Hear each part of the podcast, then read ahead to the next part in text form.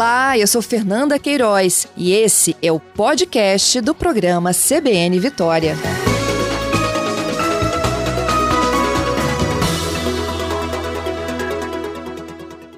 Bom, explica para gente, secretário, como é que foi definida essa, essa estratégia de segurança das vacinas, porque esse é um primeiro lote que chega, mas se Deus quiser, em pouco tempo teremos outros chegando também, né? Nós tivemos um planejamento muito bem confeccionado pela Polícia Militar, pelo comandante-geral, Coronel Caos, é, diante de uma solicitação da Secretaria de Saúde de que as vacinas chegariam. Então, nós montamos o nosso planejamento. Paralelo a isso, nós tivemos uma reunião na sexta-feira com o Ministério da Justiça, onde ficou acordado que a vacina chegaria no aeroporto de Vitória. A Polícia Federal faria desembarque dessas vacinas a Polícia Rodoviária Federal faria a escolta do aeroporto até o local que a Secretaria de Saúde entendesse que seria melhor essas vacinas ficarem. E dessa forma foi feito. Então, ontem nós contamos com o apoio da Polícia Rodoviária Federal e a partir daquele momento, nosso planejamento então contemplava a segurança do local onde as vacinas ficariam, bem como a escolta da Polícia Militar para os municípios de Colatina, São Mateus e Cachoeiro. Então, municípios próximos aqui da Grande Vitória, eles mesmos estão vindo buscar essa vacina, eles mesmos estão fazendo a guarda e a distribuição disso e nós, então, fazemos a escolta para esses polos aí identificados e definidos pela Secretaria de Saúde, uma coordenação do nosso governador Renato Casagrande e uma integração da Secretaria de Saúde com a Secretaria de Segurança Pública. Estaremos à disposição, é apenas o início, né? são 48 mil vacinas que chegam, mas isso é uma programação agora durante um longo período para que nós possamos atender a sociedade capixaba da melhor forma. E o esquema vai ser sempre o mesmo? Por enquanto, sim. Nós vamos modelando de acordo com a solicitação da Secretaria de Saúde, mas a princípio o esquema é o mesmo, a chegada no aeroporto, escolta da PRF, assumimos a guarda e auxiliamos nas escoltas para esses municípios que eu mencionei anteriormente. Então, Mateus, Cachoeira e Colatina. É, ontem, nas imagens, a gente viu também viaturas da Polícia Federal acompanhando. É, o que nós acordamos e que ficou definido pelo governo federal é que a Polícia Federal faria o recebimento no aeroporto e a escolta caberia à Polícia Rodoviária Federal. O protocolo do governo federal, para a gente não tem problema nenhum, a integração nossa é total com essas instituições, mas a parte que cabe à Secretaria de Segurança Pública é exatamente guarnecer esses locais que eu mencionei e a escolta também para esses municípios. Agora, secretário, está todo mundo preocupado e querendo que as vacinas sejam produzidas no Brasil para que a gente tenha aí uma maior facilidade, usando até o termo do próprio governador do estado, maior fluxo né, de produção e de vacinas circulando pelo país e chegando também no Espírito Santo para que haja a vacinação. É, é, existe qual o perigo real né, que a gente vai ter que conviver com a chegada dessas vacinas para precisar de uma escolta? Alguns dos nossos ouvintes perguntam isso. Será que alguém vai querer é, é roubar as vacinas, atacar a escolta? Por que, que precisa de uma escolta, uma escolta tão forte para distribuição?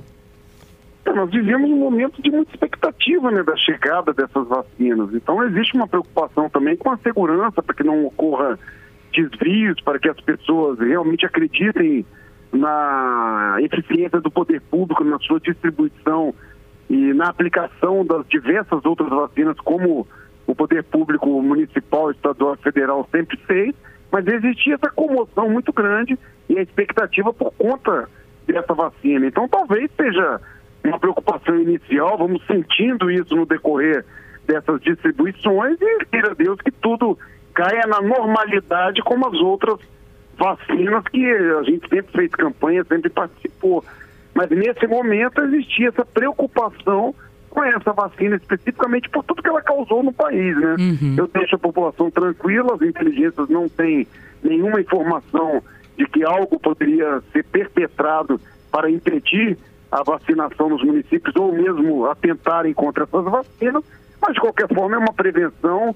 Nós estamos integrados aí com a Secretaria de Saúde, que nos solicitou, e nós estaremos aí até o final participando desse processo enquanto entendemos é, enquanto governo estadual que é necessário. É, essa primeira chegada foi correu tudo bem sem nenhum tipo de problema, né, secretário? Sim, por enquanto, tranquilo, sendo distribuído sem nenhum problema. Nós recebemos, um, uma, arredondando aí, cerca de 101 mil doses da vacina, mas a expectativa é que um volume maior chegue também com a produção das vacinas. É, o tamanho desse esquema vai ser o mesmo? Vocês pretendem aumentar caso seja necessário também? Não, esse fluxo ele vai sendo definido pela própria Secretaria de Saúde, né? O planejamento inicial é esse que eu mencionei para você. E à medida que isso for aumentando, for chegando, a gente vai remodelando, como sempre, o nosso planejamento, né, Patrícia? Nós uhum. não temos uma dedicação exclusiva a isso, né? Nós estamos em plena operação verão, nós estamos ainda em operação contra aglomerações, monitorando a questão do Covid-19. Nós estamos ainda também em operação do Enem, Desde domingo nós estamos concentrados também nessa questão envolvendo efetivo maior aí da Polícia Militar, monitorando questões do tráfico de entorpecentes, de homicídio, ou seja, a demanda da, da segurança pública ela não para, mas nós vamos nos remodelando para atender melhor a sociedade capixaba e a própria demanda da Secretaria de Saúde nesse momento, é muito importante estarmos juntos aí, integrados, para que tudo transcorra da melhor forma. Aproveitando a sua audiência, se você me permite, temos visto ainda muita aglomeração, estamos em operações constantes, integradas com Corpo de Bombeiros, Polícia Militar, Polícia Civil, PROCON, eh, secretarias municipais, principalmente em Guarapari, e nos preocupa ainda algumas, alguns eventos clandestinos que organizadores insistem em fazer, eventos desses camuflados, eventos desses lançados de última hora, e que aí sim a gente tem que tomar muito cuidado porque nós não estamos ainda imunizados, a população ainda corre muito risco e é exatamente a aglomeração nesses eventos clandestinos é que nós também temos que evitar com uma conscientização muito maior da sociedade, das famílias, né? Contar com o apoio da, do controle aí da, das famílias de onde estão seus filhos, para que esses jovens, embora não tenham tanto problema, não tragam isso para dentro das suas residências com pessoas idosas, pessoas de meia idade, que aí sim pode elevar o risco à saúde das pessoas e trazer o problema para a nossa rede estadual de saúde. Bom, secretário, como o senhor mesmo falou, né, existe a Operação Verão, combate à aglomeração aí por conta da Covid, tem o Enem, também tem a escolta das vacinas é, que chegaram ontem. Qual o efetivo da Polícia Militar trabalhando nesses meses? Nós estamos full time, Patrícia, assim, com todo o efetivo, inclusive a epuração do Enem.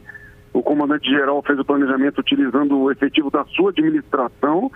Nós estamos utilizando o efetivo que também está agora eh, na Grande Vitória em regime de, de, de recebimento de diária para que a gente possa reforçar os municípios litorâneos. Então, posso assegurar a você que a segurança pública está totalmente envolvida com as suas polícias e com o Corpo de Bombeiros nas mais diversas missões aí para levar segurança à sociedade capixaba.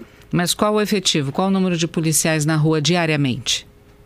Bom, nós temos o efetivo normal da Polícia Militar que lança isso e soma-se todas essas escalas, mas agora, de pronto, essa pergunta eu efetivamente não teria como responder sob uhum. pena de, de errar o número, mas eu posso lhe assegurar que é um efetivo bastante considerável das duas polícias, das duas instituições e do Corpo de Bombeiros.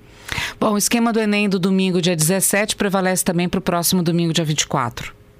Prevalece para o próximo domingo e para os outros dois domingos que também ocorrerão provas digitais. É claro uhum. que bem menor escala, mas também temos a atenção em três ou quatro municípios algumas escolas que ocorrerão de forma digital.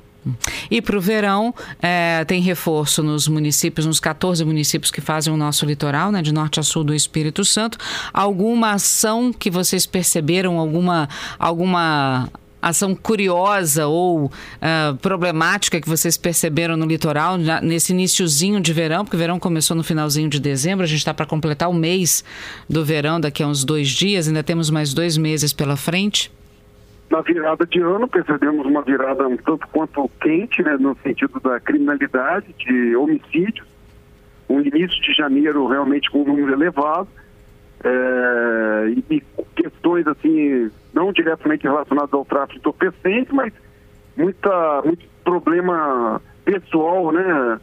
É, crime de proximidade que nós chamamos, muita facada, muita é, briga. Então isso tudo eleva essas questões no, na, na, questão do homicídio, mas conseguimos, estamos monitorando, estamos com números semelhantes ao do ano passado e trabalhando para que esses números diminua cada vez mais e possamos, de fato, levar segurança à sociedade. Mas a participação das pessoas é fundamental, o uso moderado de bebida alcoólica, direção, é, brigas generalizadas e ainda no momento de Covid, que mais nos preocupa realmente esses eventos clandestinos com muita aglomeração. Uhum. Secretário, agradeço sua participação conosco aqui na CBN, muito obrigada, desejo sucesso aí durante a Operação Verão e vamos continuar aguardando as informações sobre novas remessas de vacina também com escolta da polícia aí para o Espírito Santo e para o interior do nosso estado como um todo. Obrigada, viu? Muito obrigado, Patrícia. Estamos à disposição do CBN. Um abraço aos ouvintes. Obrigada.